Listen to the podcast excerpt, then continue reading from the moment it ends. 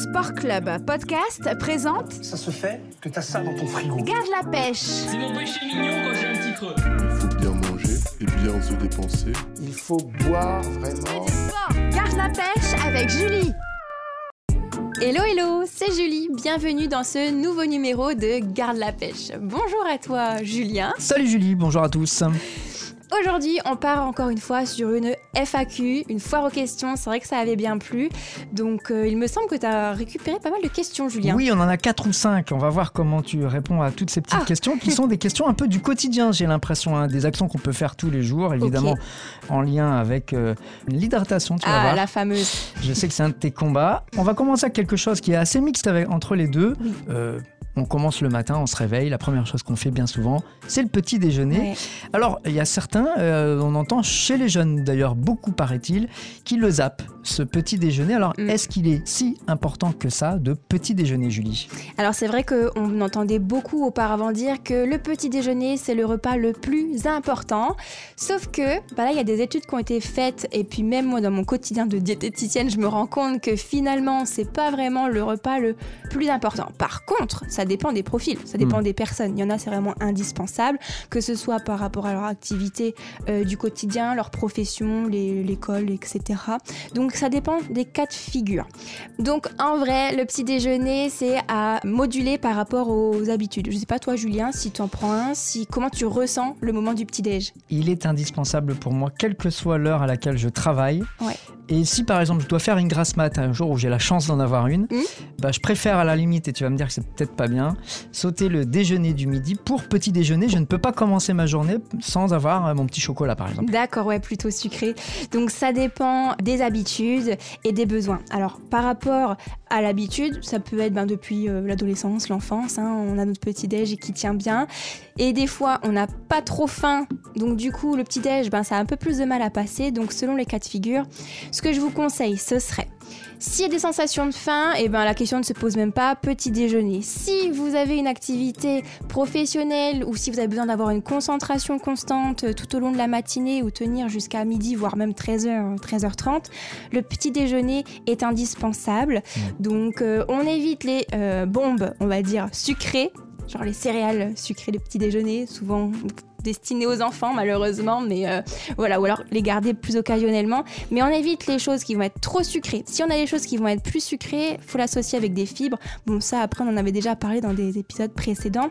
Mais l'apport en protéines et en bons gras, ça sera tip top pour un petit déj. Si bah, ça passe pas au réveil, ça sera un peu plus tard dans la matinée. Là, le petit creux va arriver.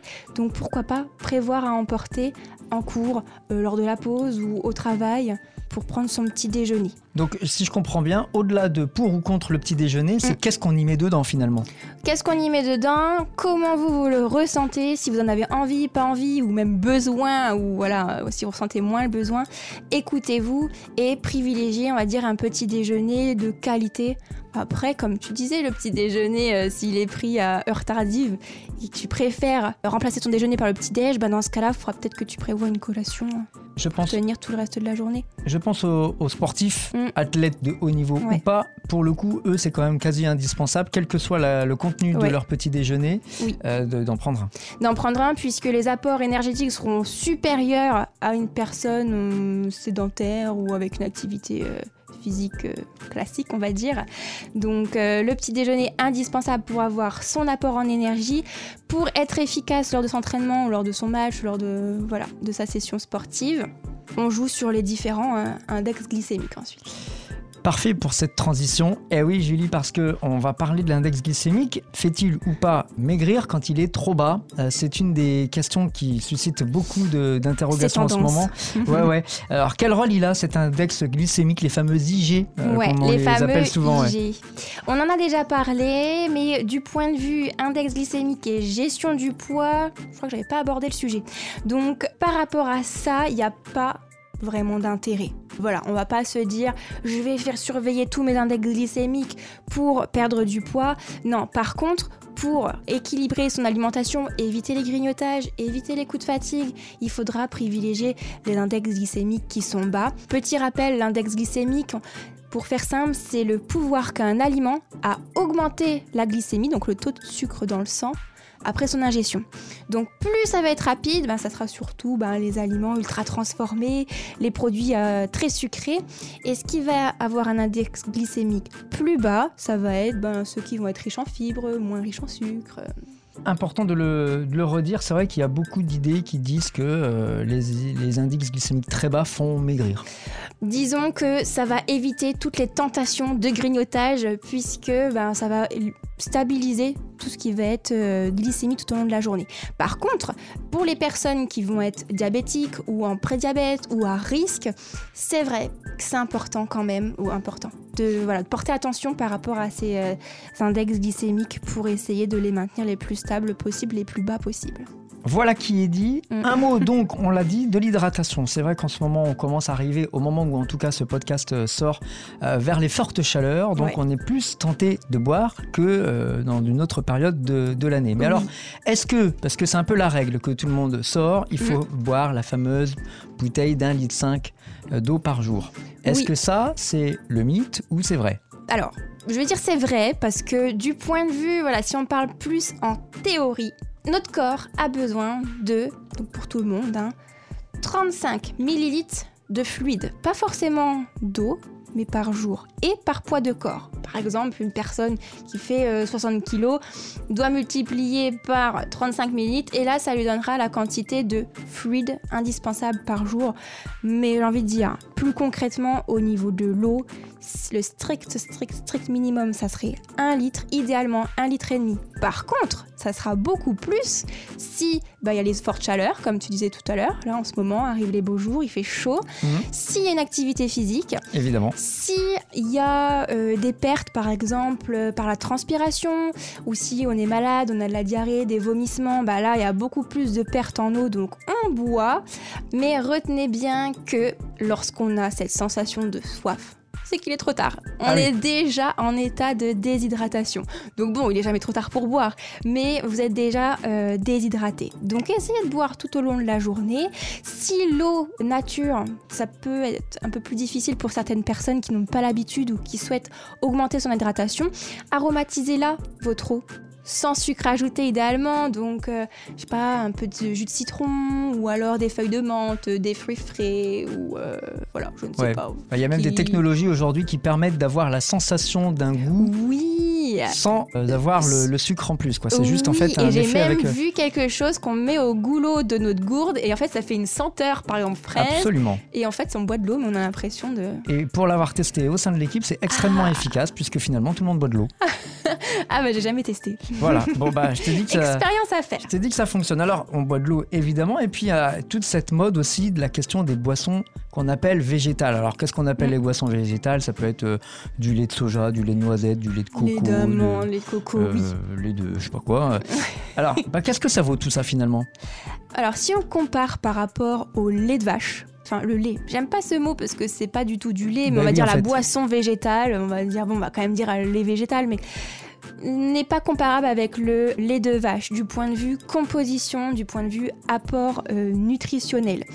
Et souvent, enfin de base, ces produits-là, ces boissons végétales avaient été conseillés pour les personnes euh, végétariennes pour atteindre leur apport en calcium. Par contre, il faut savoir que ces aliments-là sont donc le, soja de base, l'amande, la noix de coco. Ok, il y a un petit peu de calcium, mais beaucoup moins que dans le lait. Donc forcément, ils vont réenrichir de manière synthétique. Du point de vue assimilation, voilà, de mon point de vue, c'est un petit peu moins absorbé le fameux calcium des boissons végétales que le- la boisson de, de lait de vache. Après, pour les personnes qui veulent diminuer leur consommation de lait de vache, ben souvent c'est des, surtout pour le côté éthique. Hmm. Donc, euh, ok, pourquoi pas. Par contre, voilà, à essayer de l'alterner avec aussi ben, des produits laitiers ou euh, une alimentation riche en, en fruits, en légumes. Plus c'est coloré, plus vous aurez du calcium également. La question, c'est est-ce qu'on en boit tous les jours euh, de ce genre de type de boisson? On peut en consommer tous les jours, mais essayez quand même de varier vos sources.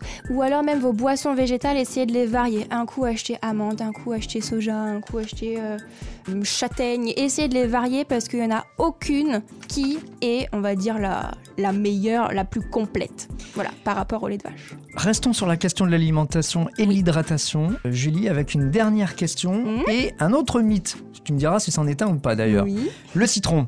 Est-ce que c'est bon pour le système immunitaire? Parce que c'est un peu ce qu'on Ah, disait, tout ça. Alors, l'eau plus euh, le citron, euh, qu'on conseille parfois de boire le matin plutôt. Hein. Ouais, Euh, le matin à jeun, oui, je l'ai beaucoup entendu. Bon, alors moi, j'ai jamais été un grand fan. Mm, mm, Donc, mm. si tu me dis que c'est un mythe, ça m'arrange. Bon, et j'avoue, hein, je vais faire une, une confession. Je l'ai testé étant plus jeune. Je m'étais dit, ah, ça va être bien pour la digestion, je vais être en forme, tester des nouvelles choses. Bon, je pense que c'est beaucoup le, le côté placebo. Mais il y a des personnes voilà, qui, qui apprécient faire ça, ils en font un rituel. Mais du point de vue, euh, quand vous n'avez pas l'habitude ni l'envie de boire ça à jeun le matin, faut s'accrocher. Ah oui, je te confirme. Le citron, c'est un aliment qui va être acide. C'est le moins qu'on puisse dire. Donc ça va être agressif au niveau des dents. Donc attention, si vous avez les dents sensibles, hein, c'est tout bête, hein, mais il faut faire attention à son émail euh, dentaire. Et euh, le mythe aussi, c'est ah, faut faire attention aussi au citron parce que euh, c'est acide, on va avoir euh, de l'acidité dans l'estomac, des brûlures d'estomac, etc. Alors non, ça c'est une idée reçue parce que le citron, une fois arrivé dans l'estomac, il devient basique. Donc, il a plus ce côté acide. Après, il y a des personnes qui restent quand même assez sensibles. Donc, attention si vous avez des problèmes au niveau de la digestion. Attention, bah voilà, si vous avez les dents sensibles. Hmm. Euh, voilà, et faites ça seulement si ça vous fait plaisir de boire ça, mais il n'y a pas de côté miracle. Ça, c'est vraiment un simple mythe. Il n'y Voilà. a aucune étude qui a été prouvée. Pour le côté anti-inflammatoire, ça peut avoir une action parce que le citron est riche en vitamine C. Donc euh, j'ai envie de dire, vous pouvez avoir de la vitamine C autrement que de boire ça à jeun. Bon voilà, ne le faites pas de façon obligatoire Ouais. si ça vous tente pas. Après, si c'est votre délire. J'ai aussi entendu avec le vinaigre de cidre. Le matin, vinaigre de cidre, c'est un peu dans le même délire que le citron à jeun. Le vinaigre de cidre, alors il a plein, plein, plein de vertus, si oui, je peux dire ça comme ça. Mais bon, vous pouvez le mettre dans vos vinaigrettes, euh, vous pouvez le, le consommer autrement. Bon, tu m'en voudras pas si j'en reste à mon chocolat sans sucre le matin. Oh, sans sucre, bravo. C'est comme ça. Merci beaucoup, Julie. C'était hyper intéressant de remettre un petit peu l'église au milieu du village. hein. Euh, oui, ce sont des questions assez basiques, hein, je trouve, mais, euh, mais qui font débat. reçues. Moi, je Mm. suis persuadé que si on tape ce genre de questions sur euh, Google, on, on Ah oui, trouve, de euh, ouais, on trouve toutes les réponses. hein. Ah oui, oui, oui, oui. ça dépend des croyances de chacun. Alors voilà. après, c'est vrai que là, ce sont mes points de vue qui se basent quand même sur souvent des études. J'aime bien me renseigner par rapport à tout ça. Mais euh, bon, après, libre à vous. Mais euh, voilà mon point de vue de diététicienne. Bon, voilà, on a retenu qu'il fallait quand même pas oublier de boire, quelle que soit la boisson. C'est quand même Oui. euh, important. Et puis un petit déjeuner avant de partir au boulot ou faire du sport, c'est quand même. Voilà. trop mal. Et puis si vous n'avez pas trop faim, prenez quelque chose pour la matinée en cas de petit creux. Bon, bah merci beaucoup, Julien. Merci à toi. C'était intéressant. Merci à vous également pour votre écoute. Je vous dis à très bientôt pour un nouveau numéro de Garde la pêche.